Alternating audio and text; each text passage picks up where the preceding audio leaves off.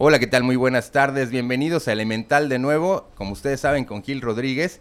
Y hoy tenemos un programa bien interesante. Hoy vamos a hablar acerca de poesía vanguardista. Déjenme decirles que eh, eh, tengo aquí al lado a este mi queridísimo amigo Víctor. Digo, generalmente eh, en el programa tratamos de no utilizar mucho este títulos, sin embargo, eh, Vic ahorita les va a contar un poco de él, en dónde estudió, qué ha hecho. obviamente también igual este por qué decidimos este programa, sobre todo porque a mí sí me asusta un poco. Recuerdo eh, verlo pasado en la, escuela, bueno, más bien en la prepa, recuerdo que vi un poquito de poesía vanguardista.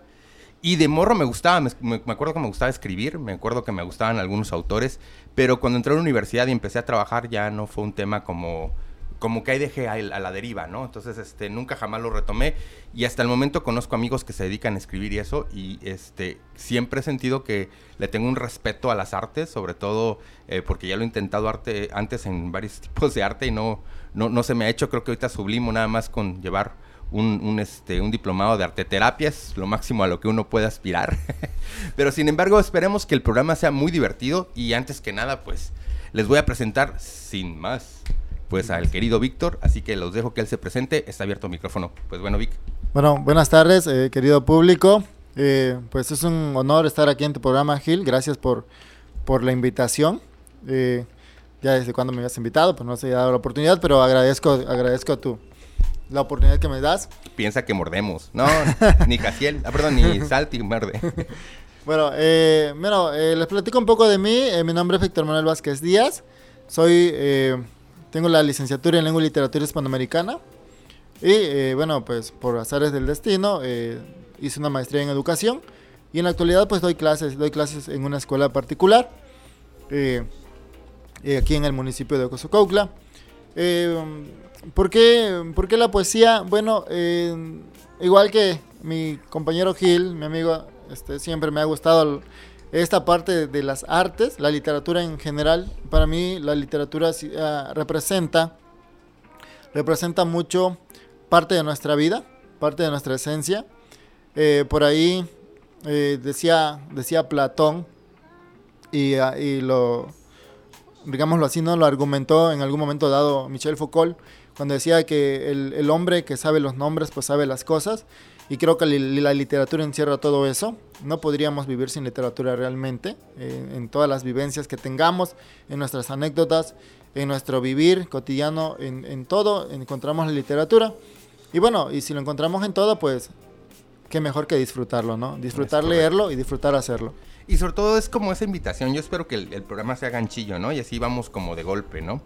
Entonces, yo creo que para ir comenzando, digo, generalmente aquí no hay salivita, aquí vamos introductoriamente a hablar más o menos de qué es poesía y qué es vanguardia, ¿no? Yo creo que empecemos con, si gustas, un pequeño esbozo de, histórico de, de qué sería la poesía, sobre todo hacerlo divertido porque mucha gente creo que piensa que la poesía es algo como muy intelectual, muy para gente, o a, veces muy romántico, ¿no? Se imaginan así como de que, digo, no, no, no creo que alguien que lea Oliverio Girondo algo tan romántico, excepto por algunas, este, algunas poesías, pero por ejemplo, de hecho hay una invitación cuando hablemos de poesía vanguardista a ver, por ejemplo, una película que se llama Lodo Oscuro del Corazón, y van a ver que toda la poesía no es como lo pintan, a veces es como disruptiva, a veces es como, como, mm, como aliada a hacer eh, movimientos históricos y, y, en ese momento pues hay como detalles que se vuelve divertida también, se vuelve este eh, mm, vaya, irreverente, yo creo, ¿no? Que creo que es como el, caso principal. A veces en nosotros en psicología, bueno, más el psicoanálisis lo ve, por ejemplo, la poesía como este, em, este nexo con el chiste, ¿no? Como esto que se va creando a través de algo que no se sabe dónde está, pero sin embargo provoca algo en nosotros que no es común, por ejemplo el reírnos cuando nos cuentan un chiste, ¿no? Y creo que en la poesía pasa algo muy, muy, muy, muy simpático, o, o te molesta, o te atrae, o te te hace sentir mariposas en el estómago y a veces también igual te puede sentir hacer profundo asco o en algunos casos sorprendente, sorprenderte de lo que puedes encontrarte, ¿no? Y es interesante porque ciertamente este, eh, no es un tema cómodo, como te decía hace un minuto, pero sin embargo creo que lo vamos a hacer cómodo, ¿no? Vamos a tratar de que la gente se sienta cómodo con él y que obviamente pues se puedan comunicar con nosotros, nos puedan mandar su mensajito, nos puedan ver por Twitch, nos puedan eh, ver por la repetición en YouTube, también nos pueden escuchar por eh, Spotify, que van a escuchar también igual todo el podcast. Y también igual si gustan, este, también sumar en cualquier pregunta que le quieran hacer aquí a nuestro querido Víctor, eh, pues bienvenida, ¿no? Entonces empezamos si, quieres con qué es poesía, ¿no? Sí, bueno, eh, si vamos un poco a la parte histórica de la poesía, vamos a ver que esta, esta parte de, de, de la creación literaria, como se inicia en, el siglo V, siglo VI con los griegos, empieza esta, esta formación de, crear, de crear un arte eh, con las palabras. ¿sí? Es decir, eh, los primeros filósofos que, existieron como tal, ¿no? los, los socráticos, la, denominada era socrática de Platón, Sócrates, utilizaban la mayéutica. ¿sí? La mayéutica que era el instrumento que tenían para poder enseñar. ¿Sí? para poder comunicarse con los demás. Eh, y a partir de esto, a partir de, esta, de esta secuela, digámoslo así, ¿no? Secuela de repeticiones, de enseñanzas que decían a partir de la oralidad, se fue creando, se fue creando una división de, ciencias, de saberes, y se crea la, la, ciencia humana, ¿no? La ciencia de sociales y humanidades como tal. Pero dentro de esto, pues todos agarraron su hilo, ¿no? El derecho, la, psicología, las ciencias sociales, la, comunicación, etcétera, etcétera, etcétera. Pero se crea un hito de expresión artística. ¿sí? En ese momento realmente no se conocía la expresión artística como tal, ¿no? Es decir, a la escultura no se llamaba escultura, a la pintura no se le llamaba pintura, ni, ni a la literatura literatura. Todo eran expresiones artísticas.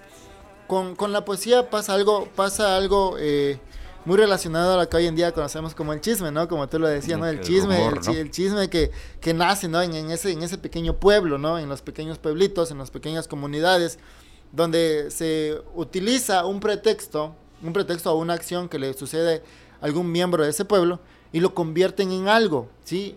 Lo exacerba, ¿no? Exactamente, les va, les va creando como que ese morbo de seguir conociendo más de, ¿sí? Lo mismo pasó con la poesía. Cuando este, este personaje de Sócrates hace su, hace su, su división de, de, artes eh, literarias y crea la, la, épica, crea la lírica y crea la tragedia, se centra más eh, su evolución en la lírica.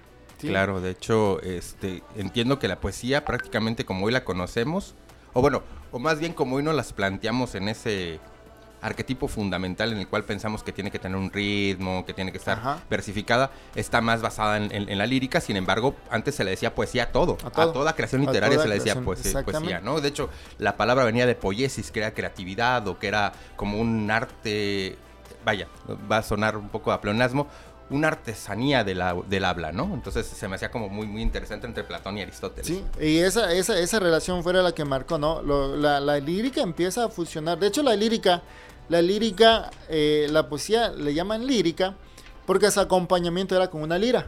Con la lira es correcto. Entonces, eh, hoy en día, pues... Los eh, trovadores. Los, trovadores, exactamente.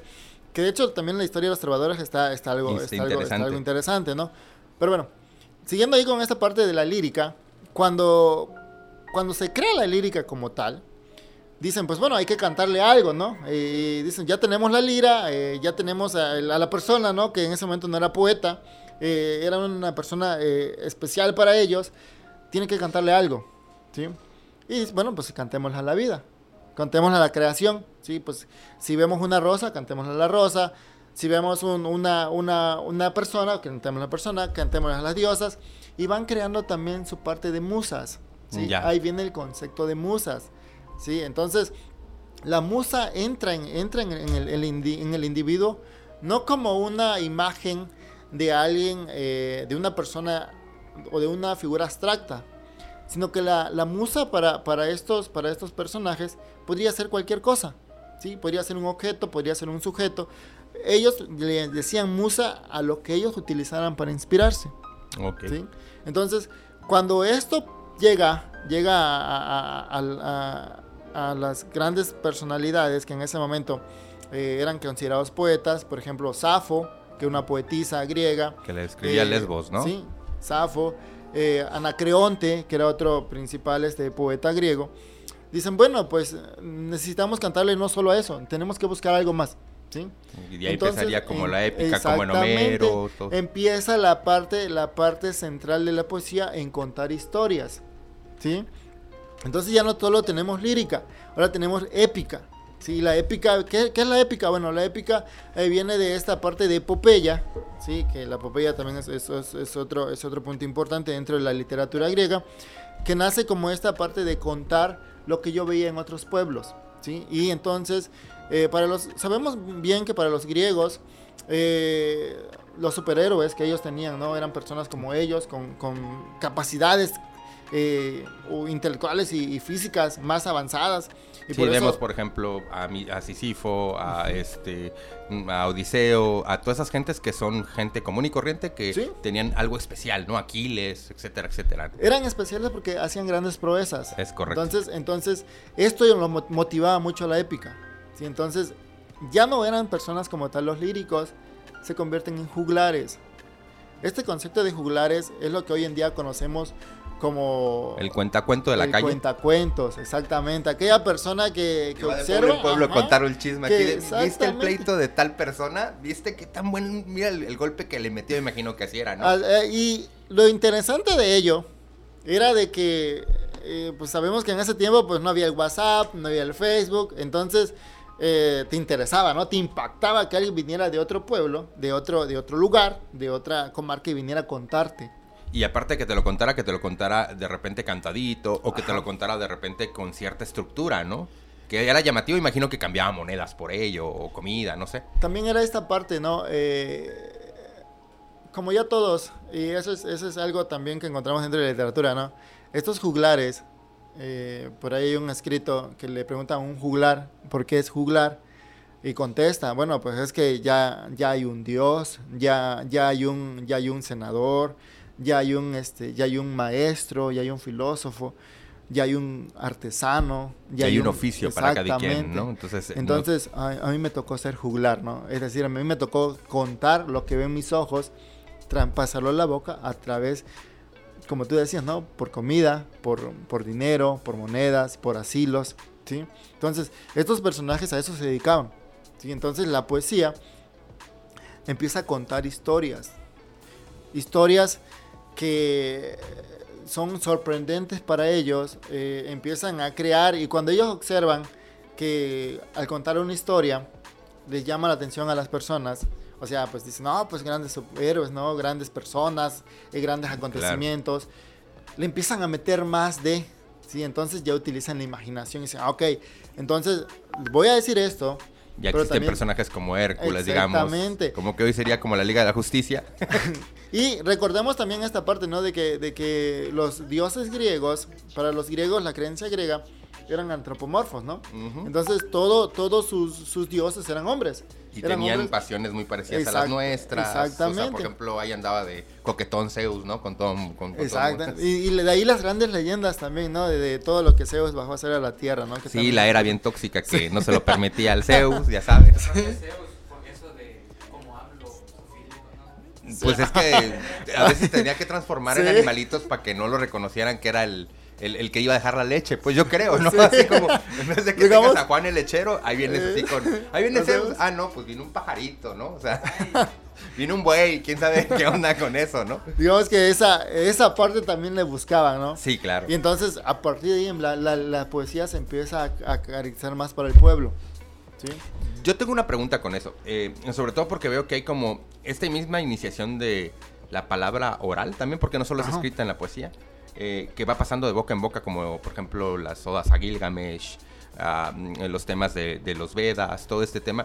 Eh, también no jugará este plan en el que de repente también es rituálico y en el cual pues, para el pueblo también lo rituálico es importante que sea contado tal cual como es y ya ves que como por ejemplo en, el caso de algunos ritos eh, egipcios tendría que decirse las cosas determinadamente adecuadamente que queda hasta la fecha en eh, hasta en la brujería, ¿no? Como que para vas, vas, a decir algún rito, vas a tener que leerlo tal cual como dice las estrofas y que a veces también hasta en la brujería pareciera que están hechas en poesía, ¿no? Fíjate, fíjate que hay algo muy importante en eso. La oralidad como tal, y si nos vamos a, buscar literatura eh, dentro de, la prehistoria, no encontramos ningún escrito. Pero hay quienes eh, pueden crear poesía o crearon poesía en su momento de las estas pinturas rupestres que se encontraban en cuevas. Ya. ¿sí? Entonces, ¿cómo transmitían? Si, tenía, si tendría, tendríamos que revisar ese estudio, ¿cómo transmitía la, la- el arte eh, la prehistoria? Recordemos que, que la escritura se inventó este, Pues prácticamente en el tiempo, 5000 ¿sí? antes de Cristo. Entonces, Digo, se tiene más o menos este, ese fechado porque es cuando vemos, por ejemplo, escrituras cuneiformes y empezamos pictográficas, jeroglíficos, pero no tenemos, por ejemplo, tal. si hay algo atrás, posiblemente se perdió, o si hay algo más adelante, pues ya más o menos ya lo organizado después de Rosetta. Eh, entendemos que prácticamente la mayoría de escrituras las entenderíamos más de la época griega en adelante, ¿no? Ya Sí. veríamos como estructuras, como ¿no? estructuras como tal. Entonces, la oralidad siempre ha jugado un papel muy importante, ¿no?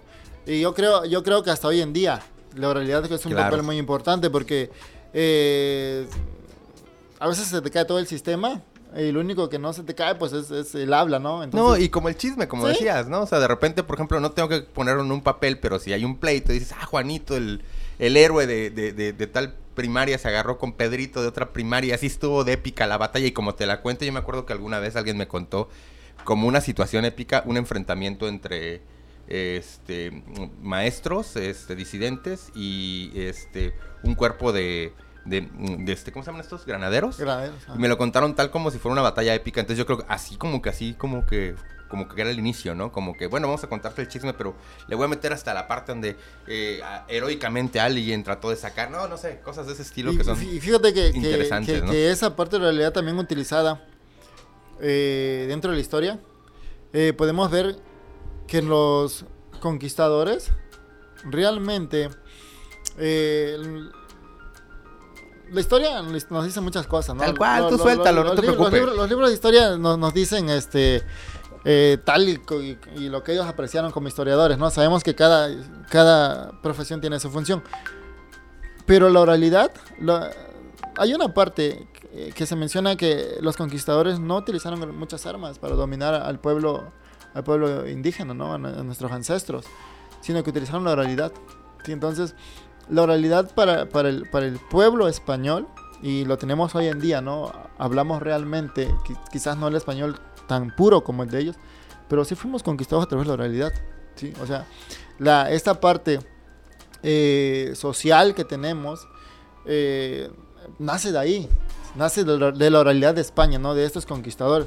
Incluso en, en el libro El espejo enterrado de Carlos Fuentes, pues nos dice realmente que nuestra madre patria no es México, que nuestra madre patria es España y que somos eh, súbditos de España, porque realmente nosotros nos convencieron, nos persuadieron para poder ingresar ahí, ¿sí? Pero obviamente ya eso, eso ya, pues, Ya tendría que teníamos que quedar en duda, ¿no? Si realmente pasó o no, ¿sí? Sí, a, a mí me gusta pensarlo, a veces cuando pienso en la conquista y lo mestizo que es uno, me, me- me gusta pensarlo como, aunque no es muy agradable, aunque es un poco violento, pero pues lo que pasa en lo que surge de una relación, lamentablemente muy violenta, ¿no? Pero porque me imagino que esta relación sería como eh, la madre cultura este, indígena eh, violada por la madre cultura, la, la padre cultura este, eh, europea y de ahí salimos nosotros, o sea, estamos Sí. entre que hablamos, por ejemplo, ahí todavía tenemos muchos lenguajes, muchos, este, muchos, eh, eh, ¿cómo se dice?, dialectos indígenas que aún son respetados y que también en algún momento formularon también poesía, ¿no? Tenemos a emperadores poetas en, Nezahualcóyotl. por ejemplo, Ajá. ¿no? Entonces creo que eh, juegan las dos partes, ¿no? Porque lo vamos a ver al rato cuando veamos, por ejemplo, a César Vallejo, Sí. cuando veamos a esa gente que conjunta esas ideas de, de- de- del occidente y las junta con, con esta, digamos, culturalidad este, perdida entre nuestros ancestros, ¿no? Sí, y eso, y eso, y fíjate que, la poesía como tal es como que esta, como que este eh, escaparate de que muchas veces te preguntas, ¿no? ¿Cuál es, cuál es la ideología como tal de este, de estos personajes, ¿no? Y yo recuerdo que en Zahualcoyo escribía, pero le escribía a la madre naturaleza que tenía en, esa en, esa en ese momento, ¿no? Y, y él también cantaba, ¿no? Y cantaba igual que cantaban estos griegos, le cantaban a los hombres, ¿sí? Entonces, también nuestros ancestros fueron antropomorfos, ¿sí? Si lo vemos desde ese punto de vista, ¿no? También, también nuestros ancestros le cantaban al hombre, le cantaban a, los, a, los, valores emocionales que tenían en ese momento, ¿sí? ¿Cómo, cómo, llegamos hasta este punto? Bueno, después de que los griegos, los juglares, empiezan a, cantar todo ese tipo de historias, a poder sobrevivir, llegan los romanos. Y los romanos aparece Virgilio, aparece este Homero, Homero que está entre los griegos y los romanos como Igual que Virgilio, yo creo, se queda ahí entre, entre el punto. Llegan a este Dante Alighieri. Dante Alighieri. Llegan y dicen, bueno, ahora hay que cantarle ya no solo al, hombre, ya no hay que cantarle solo a, la naturaleza, cantémosle a las emociones. ¿sí? Entonces viene como que esta pelea entre, entre lo bien y lo mal, ¿sí? entre el bien y el mal. ¿sí? Esta relación que siempre ha existido ¿no? entre lo bueno y lo malo. Y entonces empiezan a crear sus historias a partir de las emociones eh, que tiene el hombre, las decisiones que a veces toma, decisiones negativas decisiones positivas, y cuáles son las posibles consecuencias de ambas. ¿Sí? Mm, entonces em, se empieza a crear la poesía, ya no la poesía eh, épica como tal, sino ya es una poesía más trágica, ¿sí? Y es, un, es una poesía en, que son grandes tratados, grandes, grandes, grandes libros. Recordemos que ya para eso, ya la poesía ya está, ya está estructurada. Sí, me acuerdo que eh, se hacen dos intentos de estructuración en la época griega. Está primero la platónica, que es prácticamente la imitativa, la no imitativa y la épica, ¿no?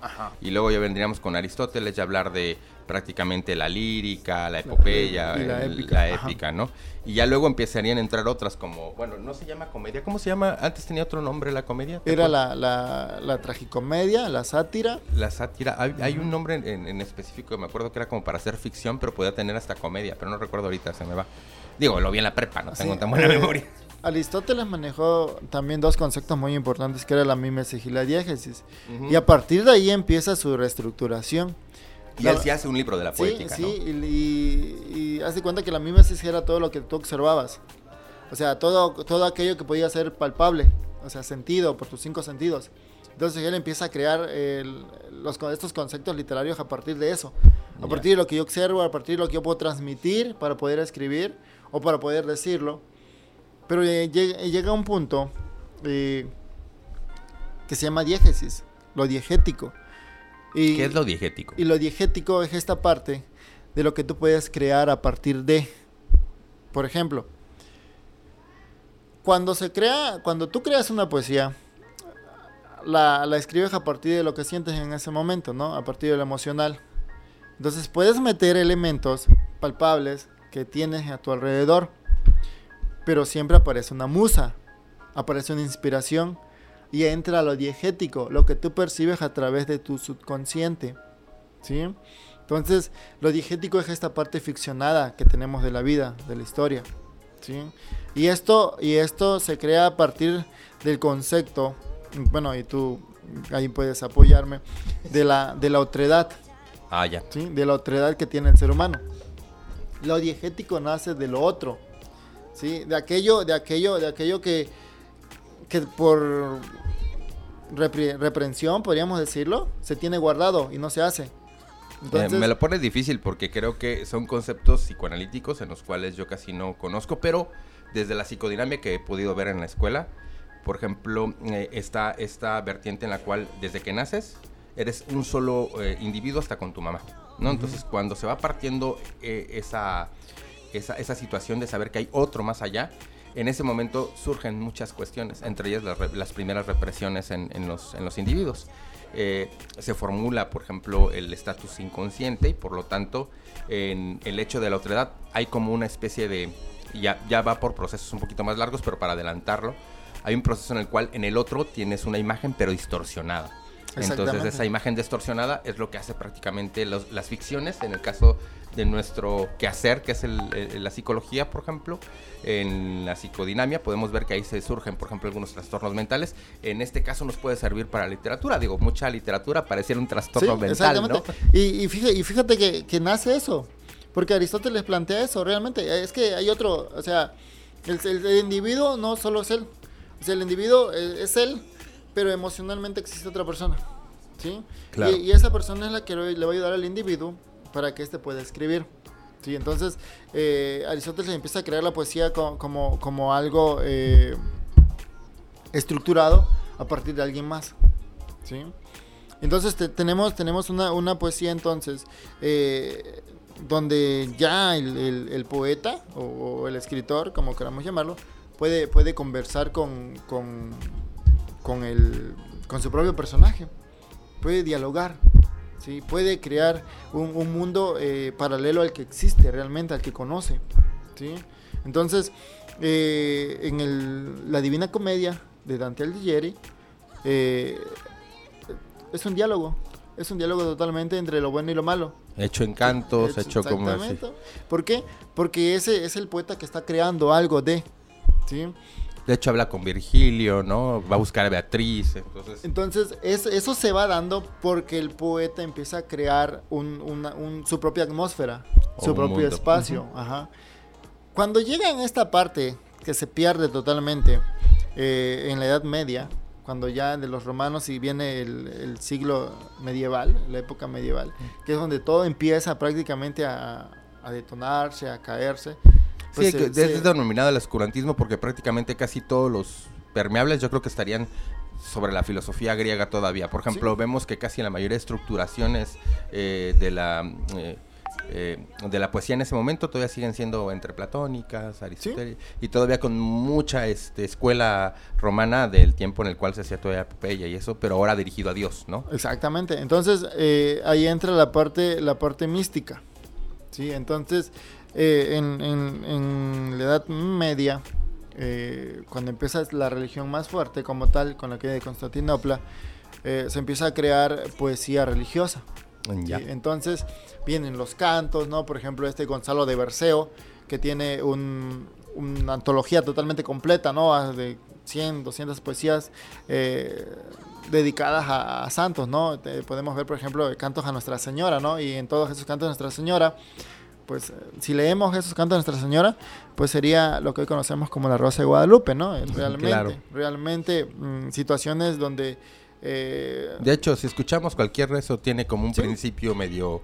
Eh, poético, ¿no? Por ejemplo, escuchamos el Padre Nuestro, es una poesía en, sí, ¿no? Es, totalmente es poético porque siento que también igual es más fácil de memorizar cuando algo es repetitivo y algo tiene como sus juegos este, de ritmo y sus juegos de... cuando, cuando, cuando, empieza esta, esta, esta creación de, de, cánticos o églogas, perdón, o odas eh, con, con la poesía medieval, la intención era esa. O sea, la intención era de que fuera corta y repetitiva. ¿sí? Entonces, por eso impactaba. Claro. Por eso impactaba porque el individuo lo que hacía era memorizarse. Y entonces la repetía, la repetía, la repetía, la repetía. Y conforme iba repitiendo, iba aprendiendo. Lo que vino después fue que con esa repetición empezaron a crear nuevas otras. ¿sí? Es decir, otras poesías que nacían de estas odas. Y las convertían en cánticos más extensos. ¿sí? Entonces, eso fue lo que pasaba con estos personajes. Eh, Juan de la, este, Sor Juan de la Cruz, ¿sí? todos estos frailes. También algo muy importante que tendríamos que resaltar ahí es que en esta parte de la Edad Media la literatura estaba más centrada en los frailes. Sí, claro, obviamente todo el conocimiento estaba centralizado en la... Y digo, hablando en temas occidentales, digo, no sé cómo habría surgido en otros lugares y aparte con las guerras de las cruzadas sabrá cómo estuvo el, el tema en el otro lado de, del oriente, ¿no? Pero eh, ciertamente todo lo que fuera desde la física, la, este, las, bueno, las artes físicas, las artes espirituales, todas las tenía que llevar prácticamente. Si querías estudiar, tenías que ir a, a, un, convento, Sí, para un monasterio como tal. A una escolástica, ¿no? Sí, es la escolástica. O el seminario, ¿no? De hecho, de ahí la, de ahí la, la, importancia de estos padres de la escolástica, ¿no? Como... Eh... Ay, se me fue el nombre ahorita. Santo Tomás de Aquino. Santo Tomás de Aquino. Este, San Agustín. San Agustín, sí, que son los padres de la escolástica como tal, ¿no? Y, que ellos, ellos también dan, dan pie para que la poesía eh, medieval sea a partir de ellos, ¿sí? Entonces, vamos, vamos creando, si te das cuenta, desde que inició con los griegos, la poesía ha ido transformándose, ¿no?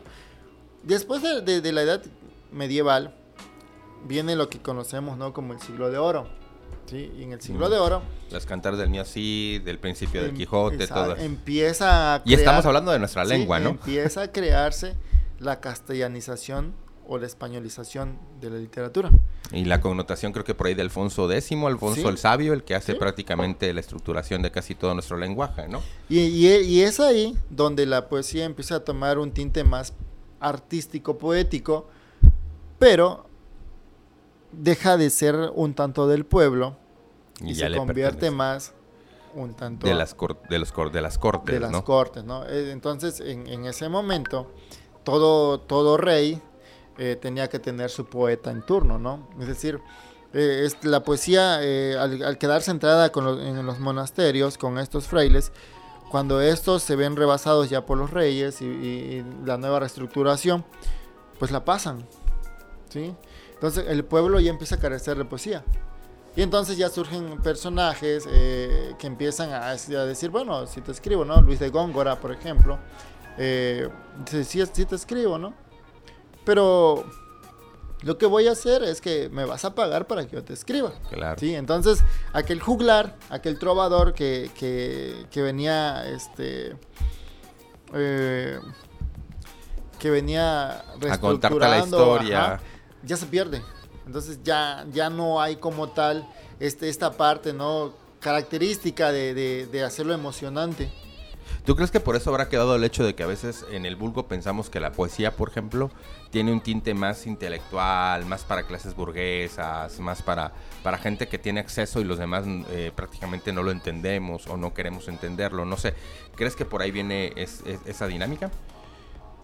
Po- Podría, podría, podría pensarse eh, que todo tiene que ver a partir de, del como que esta parte este, histórica de los reyes, Ya. ¿sí? de que los reyes eran los únicos poseedores de la poesía. Claro, como son los, los que le queda, por ejemplo, el designio divino, está Sí. a partir de los reyes, pues obviamente. Y tenían sus concejales, ¿no? Obispados y ese tipo Sí. de pues, cardenales, ¿no? Sin embargo, y más adelante que lo, lo vamos a, lo vamos a tocar esta parte, llega un momento en que se rompe. O sea, eh, ya la, la- los reyes lo que hacían era, este, a estos poetas los mandan a estudiar. Dicen, bueno, este, vas a, si quieres ser parte de mi, de mi corte, pues tiene, órale, a estudiar, ¿no? Y se van a estudiar poesía. Y, y empieza la, la, la, la, forma, ¿sí? En literatura, eh, en el arte poético, se tiene el fondo y la forma. Claro. Eh, el fondo es aquel contenido emocional, temático y que quieres transmitir con la poesía. Y la forma, la, Y la técnica forma es la estructura como tal, ¿no? Entonces dicen, bueno, pues vamos a crear la métrica, sí, vamos a dividir los versos en Eh, sílabas, vamos a crear la gestrofa, los versos, y empiezan a crear, Que si están en tercetos, en cuartetos, exactamente, etcétera, etcétera. empiezan a crear un manual de cómo debe ser la poesía. Que Entonces, sobrevive hasta el modernismo, ¿no? Entiendo, ¿no? Sí. Entonces, si yo quiero escribir, pues no puedo. Porque el, el- el poeta como tal tenía que tener en ese momento como que un, este, decir, bueno, yo estoy capacitado, ¿no? El, el rey me dio permiso para poder hacerlo. ¿Cómo hasta la fecha? Tienes tu licencia como poeta. Tu permiso. eh, no lo quise decir tan, tan así, pero bueno, tú lo dijiste. Entonces, este. Cuando estos, estos personajes, tenemos a Francisco de Quevedo, Luis de Góngora, empiezan a crear, se da una rebelión entre ellos, ¿sí? Porque obviamente, como típico humano, pues siempre está la envidia, ¿no? De por medio, ¿no? Y entonces el rey dice, no, pues eh, que él escribe mejor que tú, ¿no? Entonces empiezan a ver los primeros piques. Y empieza a crearse como una escuela eh, literaria en ver quién es mejor que el otro. ¿Y en qué consistía? Bueno, yo como eh, Luis de Góngora, pues voy a, a reunir a, a 10, 15 personas que van a escribir para mí, Ah, ya. ¿sí? Y entonces lo que escriban para mí se lo vamos a presentar al rey. O sea, sus primeros Phantom writer. Exactamente, ¿no? Eh, y, y- y lo mismo pasaba con el otro. Y empieza a haber esta confrontación. Y empiezan a crear, ya no le cantaban tanto al amor, ya no le cantaban tanto al, al hombre, a la naturaleza. Empiezan a, a crear, este, a la musa, pero ya, ya, ya conceptualizaban la música, a la musa, a la, a la persona amada, eh, a, a la familia, a, los papás, a- etcétera, etcétera. Hasta la Sí. nación, ¿no? Exacto, empieza el nacionalismo como tal, ¿sí? Recordemos, y yo creo que ese también, ¿no? Hasta, hasta, hasta la fecha, como tú dices, hasta la fecha, este... Todos eh, tenemos que ten- justificarnos por algo, ¿no? Entonces lo mismo pasaba en ellos. Justificando que, que querían ser mejores que el otro, empiezan a crear nueva poesía. ¿sí? Mm, ya. Esto se da y Oye, empieza a y si habían así como pleitos buenos, así como que en algún momento alguien se matara contra otro grupo porque fíjate- escribían mejor o algo fíjate, así. Fíjate que los pleitos, eh, o sea, los problemas, eh, Ando bélico hoy, creo. era este, no eran a partir de, a partir de golpes. Eran a partir de, de- Así como de ahorita el guapango, así como ahorita como el exactamente, freestyle. Ah, Exactamente. Hay un- de hecho, hay un, hay un, hay una poesía que se llama Érase a a una nariz pegada, donde es- esa manera de insulto que uno de, de, de ellos lo, lo hace, vamos a ver si lo encontramos por acá, lo hace a- a- al otro, al adversario, Como para tirarle. para tirarle este... Así como calle 3, ¿cómo, cómo, ¿Sí? cómo se, cómo se llama este compa? Como lo que hizo Residente a ahorita Bad Bunny, contra- ah, diga, ah, ok, no, mira, este- tan de moda que está. Ok, no. Era más tardado, ¿no? Porque tenían que escribir. Sí, exactamente. Me imagino. Y. y aparte de eso, me imagino que no era así como una estrofita, como que todo su odio salía. Y aquí ocho minutos está bueno. Me imagino que estos compas habrán de haber escrito un, sí, perdón, escrito un libro, sí, de, órale, va de contestación, ojete, a ver cómo te va. Entonces, haz de cuenta que ese, ese era, ese, ese era el, el- el- Lo hizo, lo hizo este Quevedo, Ajá. y se lo hizo a Luis de Góngora, ¿no? Eh, Francisco Quevedo se lo hace como manera sática de volarse la nariz que, que tenía, ¿no? No sé si la has escuchado, eh, te- si quieres te leo un pedacito. Por favor, yo casi no, Dice, últimamente no leo Érase un poesía. hombre a una nariz pegado. Érase una nariz superlativa, érase una nariz sayón y escriba. Érase un peje espada muy barbado, era un reloj de sol mal encarado. Érase una alquitara pensativa, érase un elefante boca arriba, era Ovidio Nazón más narizado. Érase un espolón de una galera, érase una pirámide de Egipto, las doce tribus de narices era. Érase un naricismo infinito, muchísima nariz, nariz tan fiera que en la cara de Anás fuera delito. No manches. En ese tiempo debe haber sido como todo ese de para divertirme. Pa Sí. O sea, sí, así, ah. era ese, de esa, y de esa manera ellos se iban este, justificando, ¿no? Justificando sus escritos, porque decían, bueno, Ah, también hay guerra de chistes, ¿no? Así, ¿no? Sí, de una, de, un- de una u otra manera pues tenían, tenían que sobrevivir, ¿no? Eh, para los reyes, eh, el, el ser poeta en ese momento y pertenecer a un reinado, este, pues te daba eh, buena vida, ¿no? Te, te- eras, eras una de las personas, ¿no? Como por ejemplo, como si ahorita pertenecieras, ¿no? A algún... Alto cargo en la presidencia, ¿no? ¿no? O sea, pero realmente era como antes. Digo, no totalmente, pero sí era como Como pertenecer eso, el- lo de cultura. como ser- Exactamente. por ejemplo, bueno, pero sí está Sí, interesantísimo. entonces, e- esa, esa, esa parte, ¿no? Entonces, eh, el, el- el- rey pedía, no, quiero que me escribas sobre esto. Y ya no, ya no hablábamos solo de poesía. Entonces, ya el, el rey o ya te decía, pues escríbeme un cuento sobre esto. Escríbeme una leyenda sobre esta, ¿no? Escríbeme eh, sobre esto, sobre esto, sobre esto, ¿no? Bueno, ¿y cómo pasamos a corrernos de la iglesia? Digo, quiero pensar en el siglo de las luces, quiero pensar en la ilustración. ¿Ahí qué ocurre? ¿Cómo empezamos a hacer ese, esa... Yo creo que es la primera disrupción que podríamos ver, porque después vamos a ver que también hay cánones ahí que rompemos otra vez, como entre los 19 en el 19 para adelante. Cuando, cuando llegamos al siglo de las luces, eh, se da, se da este, este cambio del renacimiento como tal, pero en la poesía sí se despega. Eh, ya, Sí, no hablamos, ya no hablamos del siglo de oro, ya no hablamos del barroco, sino hablamos del romanticismo. ¿sí? Claro.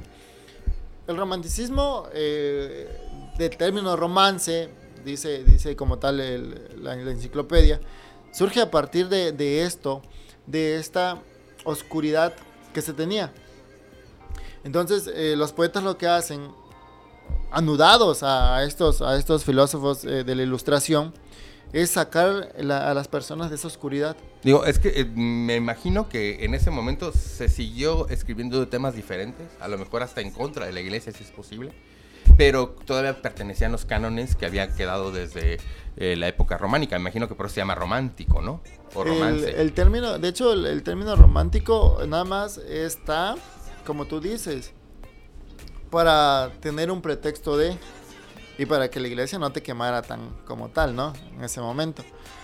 Porque en sí, el- en, el, romanticismo, el concepto de Dios aparece, pero ya no aparece como ese concepto de Dios que tenían los religiosos, ¿sí? De que eh, un ser poderoso, etcétera, etcétera, que Dios crea al hombre, eh, sino que los poetas empiezan a crear a partir de lo que ellos piensan, ¿sí?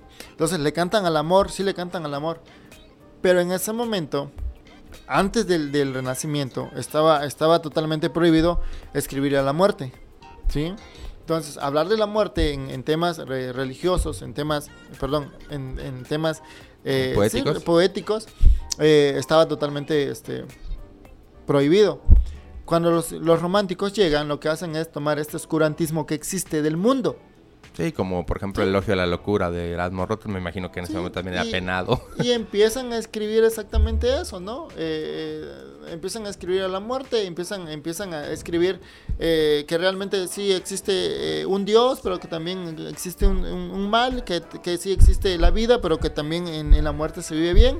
Y empiezan a, a- a contar, por eso digo que es algo paradójico, que se llamó romanticismo, porque realmente no hablan del romanticismo como tal. Claro. ¿sí? Hablan de, de estas ideas que empiezan a centrar y a caer en la población. ¿sí? En ese momento, con el Renacimiento, la poesía deja de ser de los reyes. ¿sí? La poesía ya pasa al pueblo. Entonces, tú podías hacer poesía. Te, te- te- Obviamente te- tendrías te que ser ilustrado, ajá. tendrías que ir a una academia, Sí, tendrías fíjate, que... fíjate, fíjate que, que Sí habían cronistas, sí había, gente había, que- había, habían cronistas, había, había gente este, que se especializaba en, en el análisis, pero la mayor parte, la mayor parte de, si centramos en, la época romántica en México, la mayor parte eran estudiantes de la escuela eh, San Juan de Letrán, ¿no? En, en México. Este, Ok. La escuela San Juan de Letrán. Eran estudiantes de medicina, de sociología, de antropología, ¿sí? De, o sea, de- sí, de- tenías sí, que ir a una de- academia, no, no puede ser así como de Juanito el de la esquina que no sabe leer y escribir va a hacer poesía. ah, bueno, ¿no? obvio, exactamente, ¿no? Pues sí, tenía que por lo menos este, saber, saber leer y escribir, ¿no? Eh, de hecho, no sé si has leído por ahí este, Nocturno a Rosario, no, no creo que no. ¿no? De Manuel Acuña. Ah, no, perdóname, sí. sí, Sí, sí. Sí, sí, sí. Nada más que no lo recordaba, sí. Sí, entonces, si te das cuenta, Nocturno a Rosario de Manuel Acuña es la carta de suicidio de, de este personaje, ¿no? Claro. O sea, y, y no sé si, si realmente sepas en dónde fue escrito ese... ese No, me, me agarras en fuera de contexto. Ok. Cuando. Esto también es parte histórico de la literatura, ¿no? Eh, cuando llegan los, los, los, los amigos de Salvador Novo, ¿sí? Javier Villarrutia, que estaban ahí con Manuel Acuña en ese tiempo, cuando llegan a, a- a su cuarto de, de donde rentaba Manuel Acuña, este, encuentran, de hecho uno de ellos es que transcribe el poema, porque como Manuel Acuña era estudiante de medicina, eh, tenía muchos este, cráneos, ¿sí? Y toda la poesía de Nocturno a Rosario, pues la encuentran escrita en, En un en- cráneo. en un cráneo, ¿no? Entonces, eh, te imaginas la, la- como que la aceptación total de la muerte que ellos tenían, ¿sí? Entonces, para ellos hablar de la muerte, escribir sobre la muerte, eh, hablar sobre toda esta parte que le sucede al ser humano como tal, ¿no? Eh, quizás en ese tiempo no, no existía como tal la palabra depresión, o tal vez sí ocurría, pero no estaba tan, Sí, claro tan que... muy de moda como hoy en día, ¿no? Creo El- que tenían como otros, ¿Sí? otras formas. Por ejemplo, creo que desde la época de Hi- de Hipócrates en adelante se ha considerado como melancolía. Yo creo que ¿Sí? hasta prácticamente inicios del siglo XVIII-XIX ya se empezó a hablar de temas que tenían que ver con manía o que tenían que ver con, con, este, con bipolaridad, otras cuestiones que tienen que ver con límites. De hecho, si, si lees la poesía de los románticos mexicanos, e incluso de, también de los estos este, europeos, eh, la palabra melancolía es la que más suena en los poemas, ¿no? Claro. La palabra nostalgia, sí, la palabra nostalgia, melancol- melancolía, oscuridad, sí como tal. De Entonces, hecho, de ahí viene la palabra, eh, la palabra malus significa como, o malo significa negro. Entonces, cuando hablabas de melancólico era como según Hipócrates, era como una parte de nosotros, una bilis negra que estaba dentro de nosotros y eso nos hacía sentirnos tristes Sí. o nostálgicos. Entonces, eh, todo, todo eso, o sea, los románticos lo juntaban, ¿no? Juntaban toda esta parte, ¿no? De esta parte que, que, que creían, que ellos creían, ¿no? Y lo iban mezclando. Iban Mira. mezclando y iban creando. Obviamente, sí tenía que rendirse un canon literario como tal. O sea, eh, les decían, sí van a escribir, ok, pero escriban en, en- en cuartetos. Bueno, pues escriban cuatro versos, separaban, cuatro versos, separaban. Eh, que escriban este. En eh, quintetos, en quintetos, en tercetos, que hagan sonetos, ¿sí? Entonces tenían que seguir la estructura, ¿no? sí, tenían claro. que seguir toda la estructura, porque si no, no les publicaban, ¿sí? Y ahí nace también, eh, con estos del San Juan de Letrán, nace esta parte de las revistas literarias, ¿sí?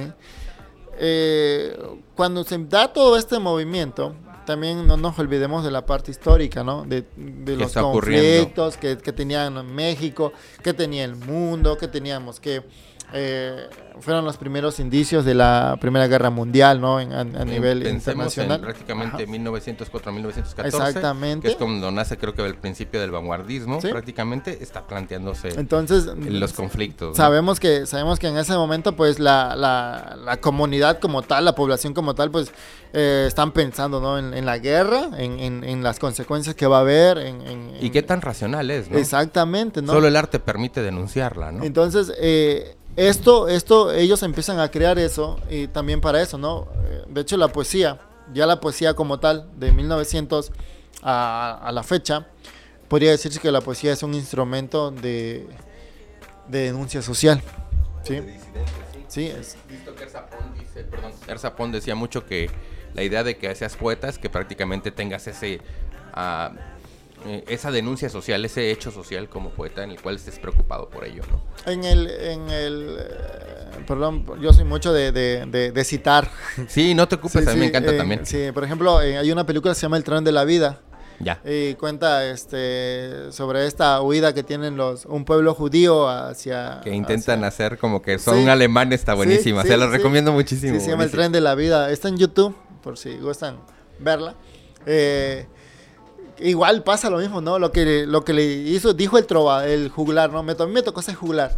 Y él dice, pues a mí me tocó ser loco, ¿no? Pues ya, ya teníamos un pastor, ya teníamos un, este... Mi oficio ya un- era sí, este. exacto, a mí, a mí me tocó ser loco, ¿no? Entonces, para algunos, para algunos cánones, de, dentro de este esquema, el poeta le toca hacer eso, ¿no? El poeta le toca, le toca ver lo que, lo que el ciudadano común no ve, ¿sí?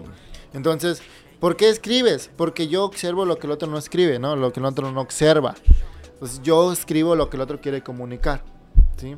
Entonces, ese, ese, ese papel del poeta ha, ha- ha estado mucho, ¿no? Ese sentido universal Sí, que de repente se tiene que hacer voz, el- o, o ser la voz del pueblo de repente o la voz de alguien, ¿no? Para poder hacer expresar al pueblo. De hecho, que es interesante porque, por ejemplo, bueno, al rato lo platicamos, eh, en algunas ocasiones, hasta eso, cuando vemos a Cirano y Bergerac, a veces ocupamos de alguien para que diga lo que queremos decir, pero de una, de una manera muy amable, ¿no? Sí. Una manera muy rica, ¿no? Una manera que sea atrayente y seducible, ¿no? Entonces, Seducible, ni existir eh, la palabra. Pero diga- seductora, yo creo. Diga, digamos, digamos que, que eso nace a partir de ahí. ¿sí? Entonces, estos poetas, estos poetas lo que hacían era eso. O sea, visualizar realmente, ¿no? Y, y- y que querían crear conciencia realmente, ¿no? Querían, querían crear conciencia dentro del pueblo en el que estaban, ¿no? Dentro de sus contextos, ¿no? Que ellos, que el pueblo como tal, este, despertara. Sí, despertara y se diera cuenta de que los problemas sociales realmente muchas veces no, no va a venir alguien a solucionártelos, ¿sí? sino que tú tienes que solucionarlo. ¿sí? Ok. Entonces, la poesía era eso en ese momento. La poesía era, era, era un, era un, era como que un detonante para que el pueblo pudiera, pudiera reaccionar, ¿no? ¿Te parece si tomamos un momentito para ir leyendo mensajes? No sé si nos habrán llegado. Y este tomarnos un descansito, ¿te parece? Para tomar sí. agüita. Y vamos de lleno ahora sí. Ya vimos que ya nos echamos ese tramo. Nos vamos ahora sí. ¿Qué es la poesía vanguardista? ¿Cuáles son sus características? ¿Qué ejemplos tiene? Y obviamente, pues ya ahora sí de entrar de lleno de por qué se trata el programa de esto. Porque nos hablamos 20 minutos, yo creo, de poesía total. Y creo que nos falta mucho más. Si se tratara de esto, yo creo sí. que nos echamos unos 10 programas, ¿no? Pero estás invitado, es tu casa. Sí, cuando sí, gustes, gracias, gracias, Gil.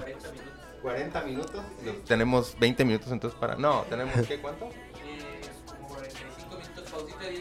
Pausita de 10 minutos. Pausita de 10 minutos, ¿no? Y yo creo que ya no nos detenemos, nos vamos ya enfilados. Ok. Que si no, luego no.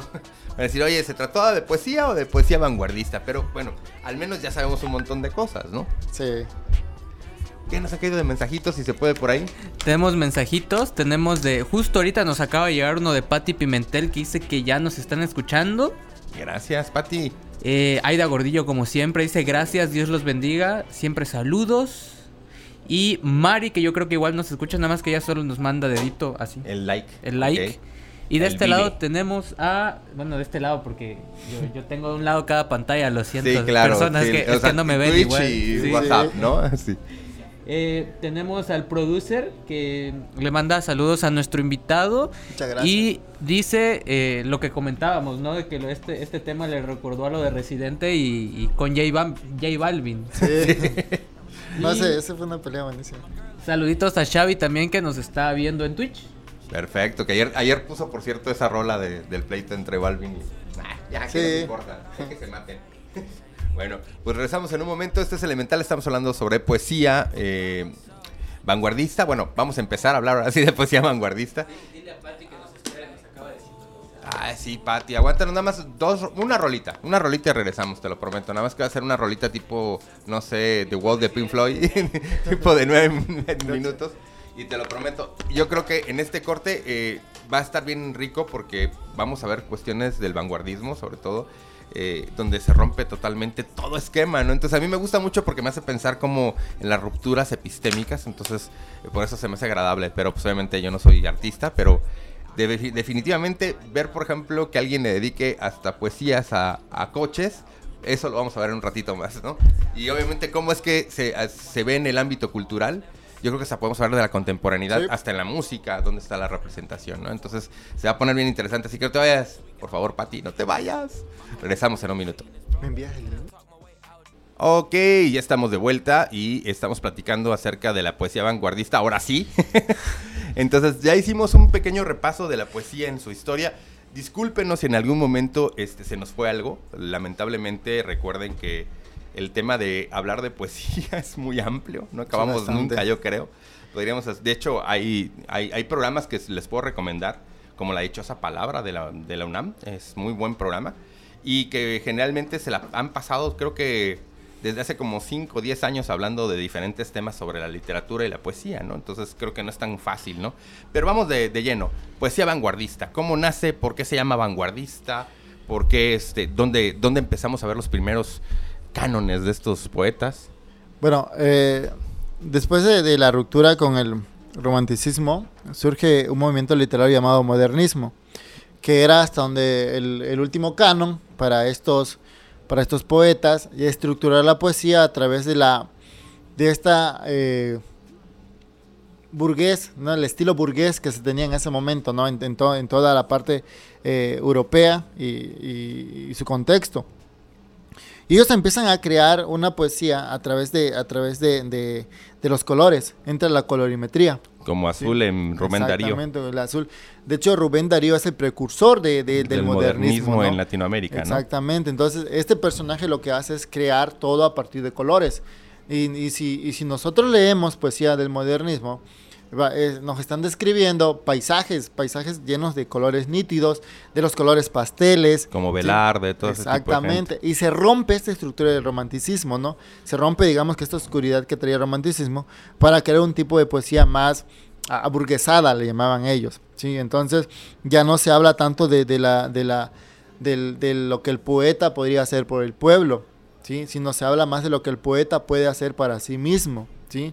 Y se empieza, y se empieza a crear toda esta especie de fantasías eh, creadas a partir de algo ficticio, ¿sí? Ya no, ya no es ya no es cantarle al pueblo, ¿no? Y sus necesidades. Ahora es cantarle a lo ficticio. Y digo, es interesante porque el vanguardismo formula con la generación del 27, quiero pensar, el segundo siglo de oro de, de- de la lengua hispana, ¿no? Digo, a final del día podrá haber muchas corrientes en otro tipo de, de lenguas, pero creo que en la hispana es muy importante, es un marco muy importante, aunque eh, nace casi prácticamente en Europa, ¿no? Y se va contextualizando a nuestros tiempos, ¿no? Ah, perdón, a nuestros, a nuestros, a nuestros factores geográficos, ¿no? El, el- el- el- hecho de que, de que empiecen en, en- en- Europa eh, nos lleva a, a esta, a esta parte vertiginosa de que el mundo es, es en sí está no está tan lejos, ¿no? Es decir, el mundo está, está cerca, todas las conexiones literarias, culturales y artísticas que han existido a lo largo de la historia siempre han estado eh, a la par.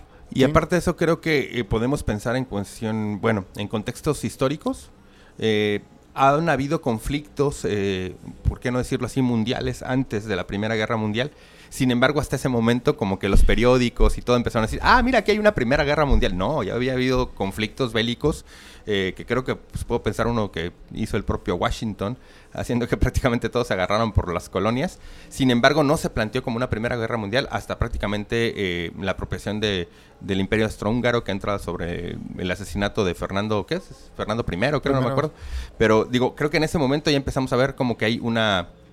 eh, aparte de contemporaneidad, eh, vemos que ya prácticamente todo entra en un lugar, ¿no? Ya todo, todo podemos decir, ya hay un mundo global, ¿no? Y, y entra, y entra esta parte de, de- de cómo eh, la, la causa o consecuencia que pueda, que pueda ocurrir ¿no? en, este, en este espacio que todos compartimos, eh, no solo altera, altera tu contexto, ¿no? también altera el contexto tiempo.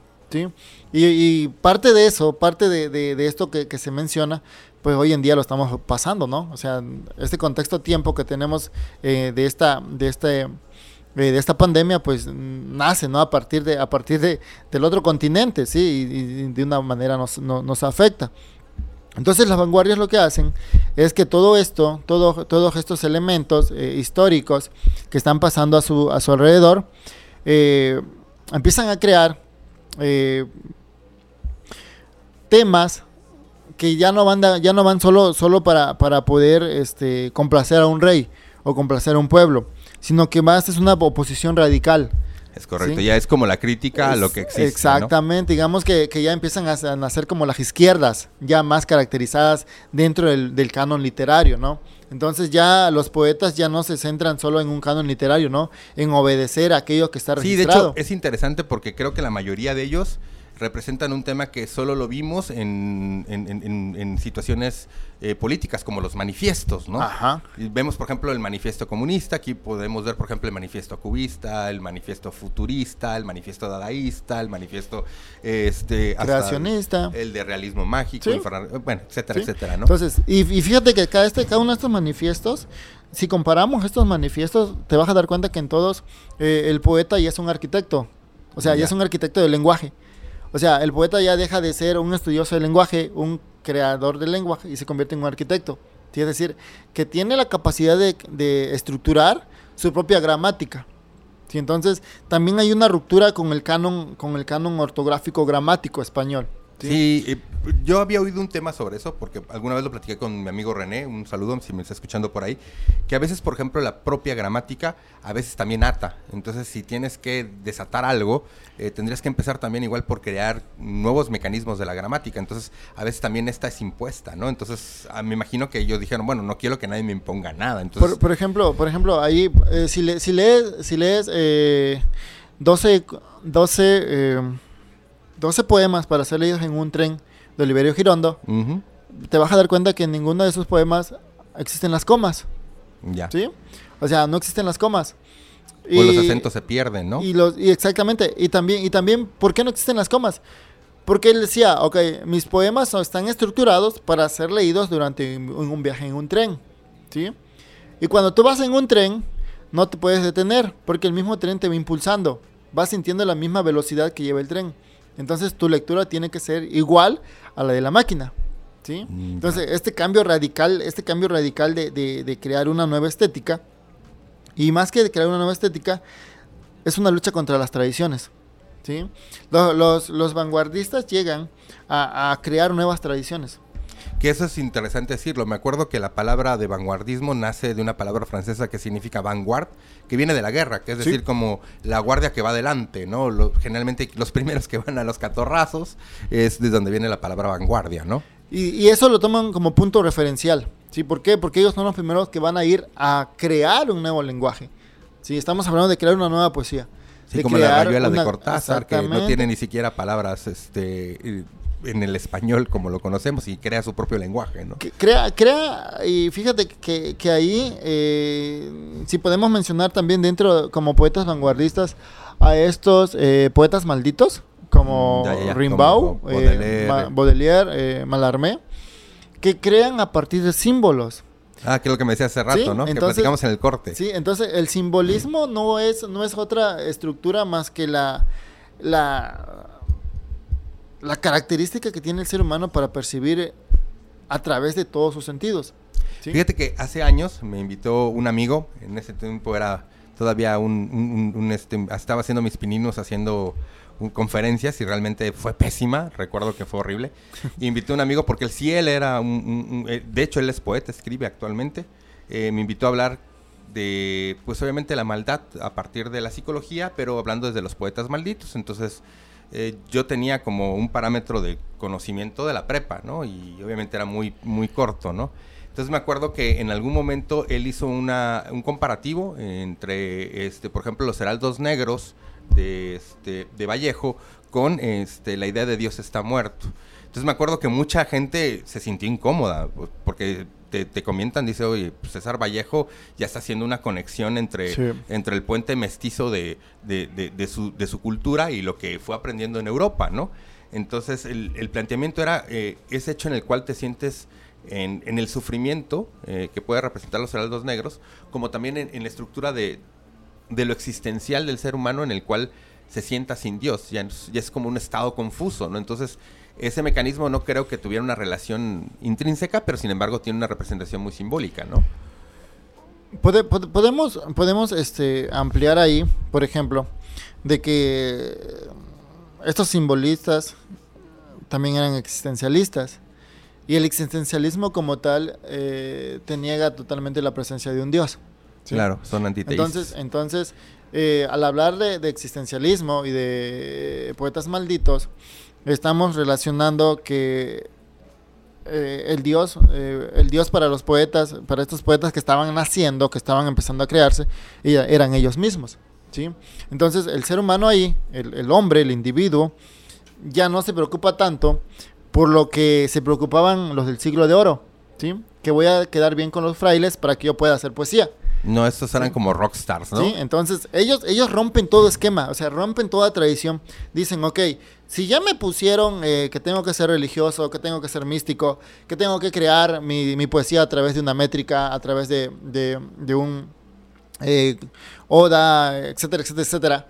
Pues, ¿por qué no lo creo yo mismo, no? Por eso el arquitecto, ellos eran arquitectos de sus propias, de sus propias creaciones, ¿no? Y, y- y estos personajes también eh, utilizaban el simbolismo para poder llegar a la psicología del personaje. Claro. ¿sí? Esta, esta parte eh, de, de- de caracterizar con caligramas, con Guil- Guillermo este, Eh, Apolinar. Apolinar, ajá, que creaba sus caligramas.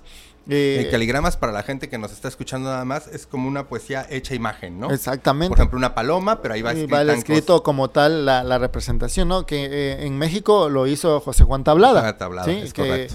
Eh, caracterizaba el, el, por ejemplo, la sandía y dibujaba la, la sandía, sandía. ¿no? A, Ujú. descri- a manera y no era tan a manera descriptiva, ¿no? Porque mucha, eh, a mí me ha tocado, me ha tocado platicar también eh, en, en clases con, con mis alumnos de, de prepa y de universidad, me ha tocado platicar muchas veces sobre esto, sobre estos caligramas. Y ellos lo ven como algo descriptivo, ¿no? Porque en práctica le digo, bueno, hágame un caligrama, ¿no? Después que uno le explica. Y te describen la imagen. Pero no, realmente el caligrama no es descri- describir la imagen. No es como sino sentir que la es imagen, ¿no? sentir la imagen, ¿no? Y, y parte de, y parte de esto se crea también porque el simbolismo te da como que esa, como que esa, este, tarea de, de decir, de decir, eh, no leas la poesía, o sea, o no escribas la poesía, siente la poesía, ¿sí? Sentir la poesía para ellos era, era, era este, estructurar un, un escrito donde pudieran sacar toda esta parte de lo otro, ¿sí? Ahí en, en- es donde entra realmente la otredad como tal, ¿no? Es donde realmente entran todas las pasiones del individuo, los sentimientos del individuo, las emociones. Sabemos realmente La que... el- exacerbación de la metáfora. Exactamente, todo. ¿Por qué? Porque para ellos el ser humano por sí solo es un ser creador, ¿sí? Y como es un ser creador, puede transmitir a partir de su propia creación. ¿Sí? Entonces, ya, ya no estamos hablando de, de- de crear artistas, ¿sí? sino estamos hablando de crear palabras eh, hechos objeto, hechos sujeto, ¿no? ¿Qué era lo complicado para algunos? Bueno, que para la mayoría de las personas que en ese momento no estaban acostumbrados a ese tipo de literatura, pues les costaba interpretar realmente, ¿no?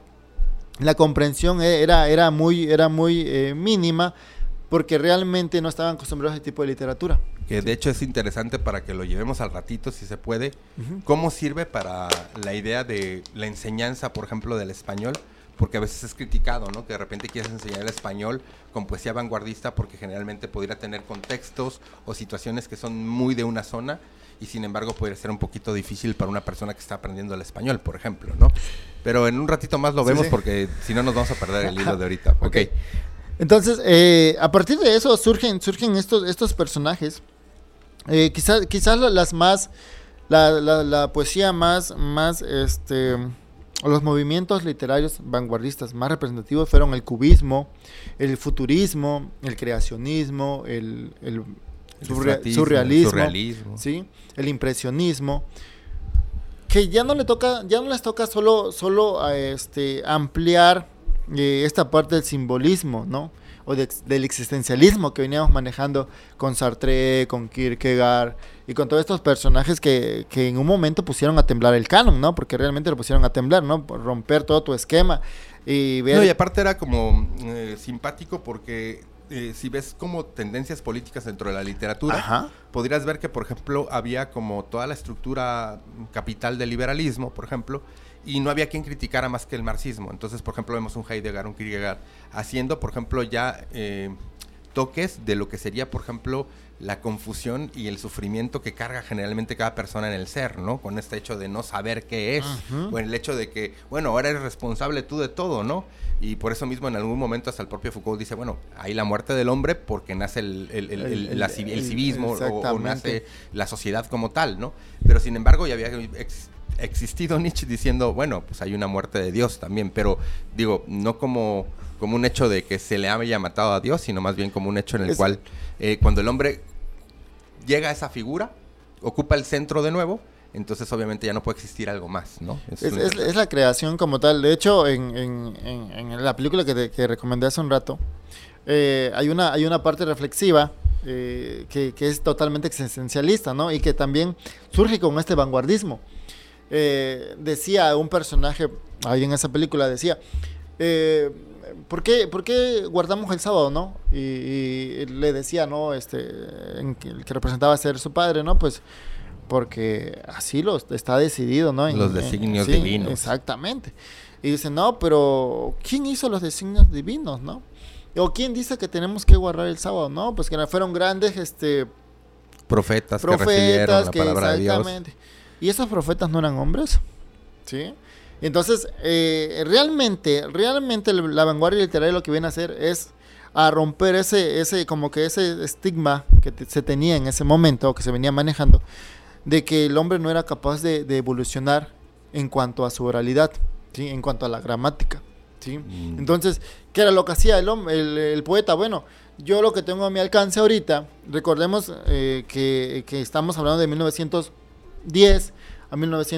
20, 20, 30, 30 y tantos. Creo que el ajá. 39 que es, eh, creo que prácticamente se rompe el, eh, como tal el creacionismo y queda el- el- la, la modernidad o la posmodernidad.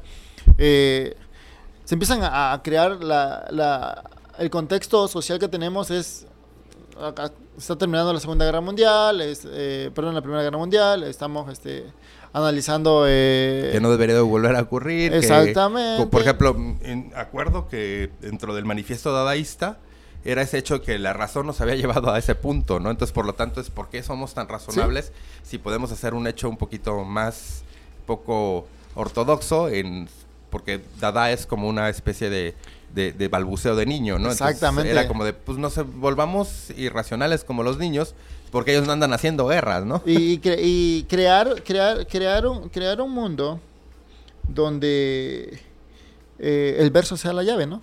Entonces, eh, por acá traje el, el arte poética de- del creacionismo de Vicente Guidobro. Digo, Vicente Guidobro, Y ¿cierto? dice, eh, arte poética dice que el verso sea como una llave que abra mil puertas, una hoja cae, algo pasa volando. Cuanto miren los ojos, creado sea y el alma del oyente quede temblando. ¿sí? Es decir, crear la poesía a través de lo que tú observas. Y si en ese momento eh, observabas eh, que la construcción de un gran edificio, por ejemplo, pues vamos a hablar de ese edificio, ¿no?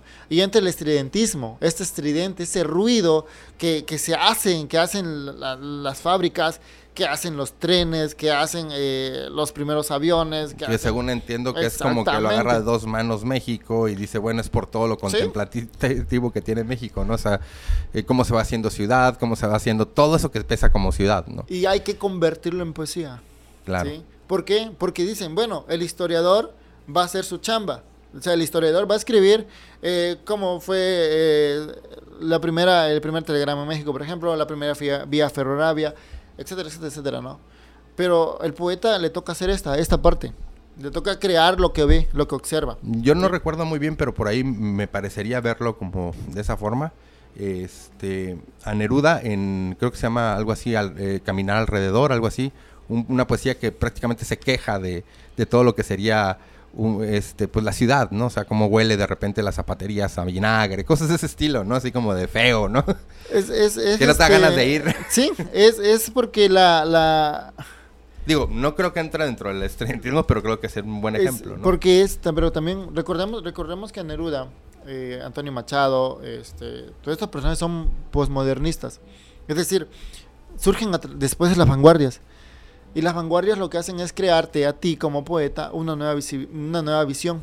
¿sí? Ya. O sea, con la vanguardia literaria se acaba todo el canon, el viejo canon.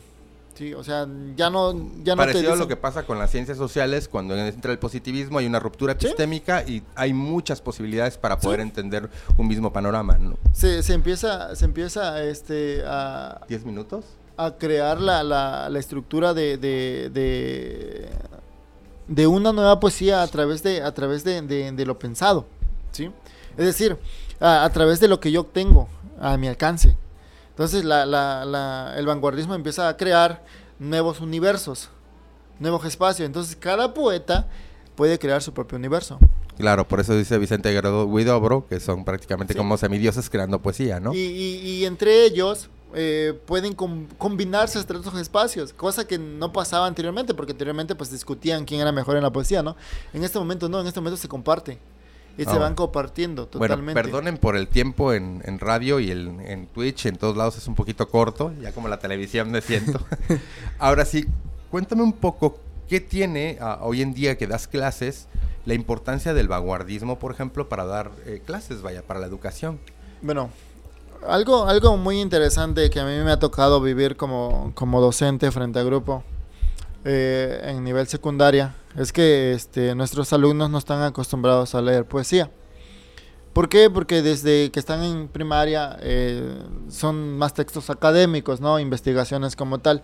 Si el, el alumno lee poesía eh, nada más no para... poesía divertida, ¿no? No, leen, leen la- le- el alumno está acostumbrado a leer poesía eh, barroca, poesía del siglo de oro. donde De tiene- hecho, los hacen recitar Sí, eso, ¿no? exactamente, por eso mismo, porque recitan y aparte analizan. Analizan estructura, cuántos Dice, ¿y eso versos, tiene que ver con- sílabas, Exactamente. Pero con, yo los pongo a leer poesía vanguardista porque quiero que conozcan el contexto.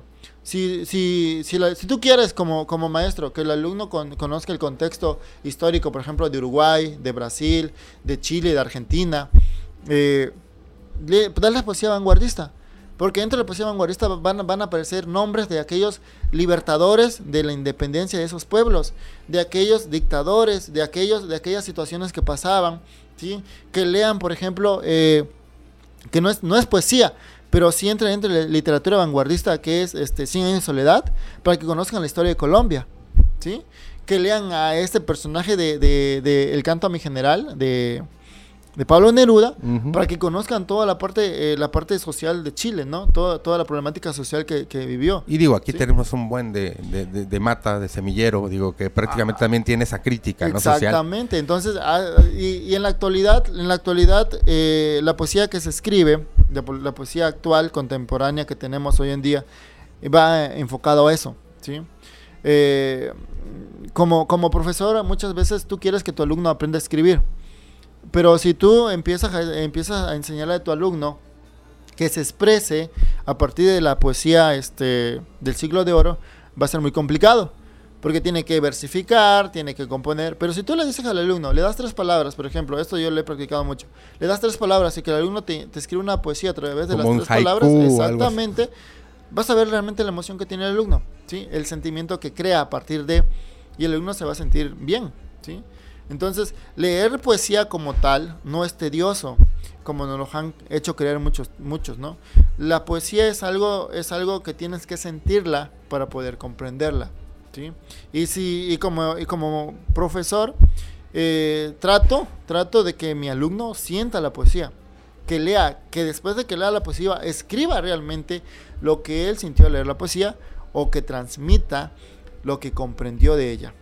Mm. Mira, está interesante. Digo, em, te lo digo porque son como los mismos eh, preceptos que tiene, por ejemplo, hoy en día que me estoy certificando en ello, el arteterapia. Por ejemplo, según esto, el mecanismo, por ejemplo, para trabajar algo que está, por ejemplo, anudado, digámoslo así, o está en un precepto de, de resistencia, en un precepto de- de- de represión, está a veces solo por la vía arte, ¿no? Y a veces la vía arte no necesita mucho más que eso, ¿no? Entonces a veces, por ejemplo, la vía arte pensamos que solo puede ser la música, que solo puede ser las artes pictóricas, que puede ser solo, este, por ejemplo, no sé, la escultura, pero sin embargo, por ejemplo, está la poesía que es como el fútbol, o sea, necesitas nada más el habla, en el fútbol nada más el balón, ¿no? Y puede ser algo más hacerlo. sencillo, ¿no? A final del día. Y que también te ayuda, te ayuda a sacar todas esas represiones que hablamos de la autoridad, ¿no? Eh, muchas veces, y, y yo creo que esto es de mucha importancia, ¿no? ¿Por qué, Porque las personas muchas veces llegan al suicidio, a la depresión? Eh, porque no, no, no pueden comunicarse, no pueden expresarse. Y si tú eh, le enseñas al alumno que escriba lo que siente, aunque no escriba poesía, pero que escriba lo que siente, le vas a enseñar o le vas a abrir el camino de que puede expresar lo que realmente siente y no llegar hasta esos extremos. Y si sublima, posiblemente haya mucho más personas que lo lean y digan, wow, es algo que yo también he sentido en algún momento, ¿no? De hecho, la poesía de eso se trata, de hacer sentir al otro lo que ya sintió, pero no se atrevió a decir. Es muy correcto, está muy padre esa, esa frase. Bueno, en base a lo que ves con tus alumnos, y ya para ir haciendo conclusiones, eh, ¿qué crees que sería como lo más recomendable para empezarse a acercar a la poesía, por ejemplo? Para poder eh, eh, acercarse a la poesía tendría- tendríamos que empezar con, con esta parte de los poetas contemporáneos. ¿sí?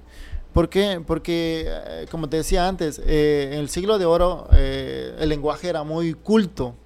el lenguaje era, era muy estructurado como tal y hay palabras que ya no están en la actualidad. Como ¿sí? suena así igual que, bueno, yo lo he visto en la música, que cuando tratan de enseñarle a alguien música, no empiezan por, por, por, por las, las, las Ajá. estrof- perdón, por las, este, las notas, em- o sea, escritas, o no empiezan por la estructura de, de los tiempos, empiezan más bien a tocar el instrumento y a ver cómo Sí, te diviertes con él, ¿no? ¿Por qué? Porque tienes que, tienes que hacer que, el- que el alumno o que, el- que la persona que quiera leer poesía se sienta cómoda. ¿Sí? Tú puedes recomendarle a alguien, léete a los, eh, no sé, a los surrealistas, pero no se sintió cómodo. Lee este, a tal, pero no se sintió cómodo. Entonces tú di, bueno, hay una, multi- Breton hay una ah, exactamente una gran gama de poetas que tú puedes empezar a leer. ¿sí? A lo mejor te sientes cómodo con el que está escribiendo ahorita. Sí, a lo mejor el uno dice, yo, yo acabo de leer un libro de tal persona, ¿no? Y, y poeta contemporáneo, ok, adelante, léelo. ¿Sí? Pero puedes Sí, ir em, combinando. digo, y te lo digo como alumno también de algún profesor que también me dio alguna vez clases y de algún amigo que me recomendó algo. Me acuerdo que una vez tuve un problema de, de que no estaba como ah, pasando muy bien una separación de una muchacha por ahí. Y me acuerdo que leí por ahí a Rubén Bonifaz Nuño exactamente una, una, una poesía en específico. Y dije, conocimos a la misma morra, ¿eh? Se me hace que es la misma ruca, Sí. güey. ¿Por qué? Porque realmente eh, es lo que pasa, ¿no? El poeta. Tú, tú tienes que buscar tu, tu temática como tal, ¿sí?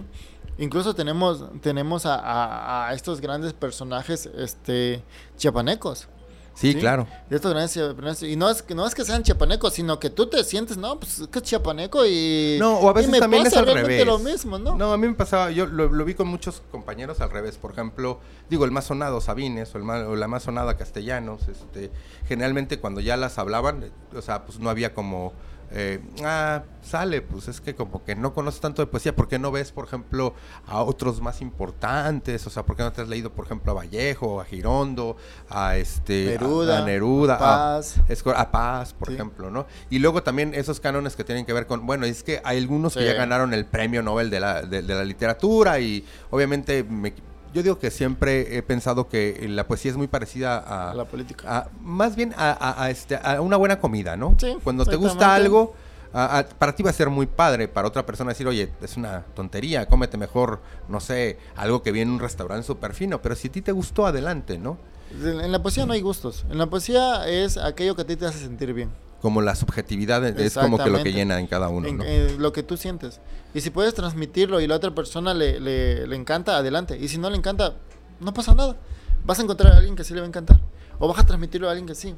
¿sí? Y así se va nutriendo la poesía. Lo importante es que leas y escribas para que realmente puedas hacer sentir lo, No, que, y, lo que y yo he visto que, por ejemplo, eh, eh, porque pareciera que nos van a decir, bueno, ¿qué tiene que ver esto? A final del día, ¿para qué voy a leer poesía? ¿Para qué voy a escribir poesía?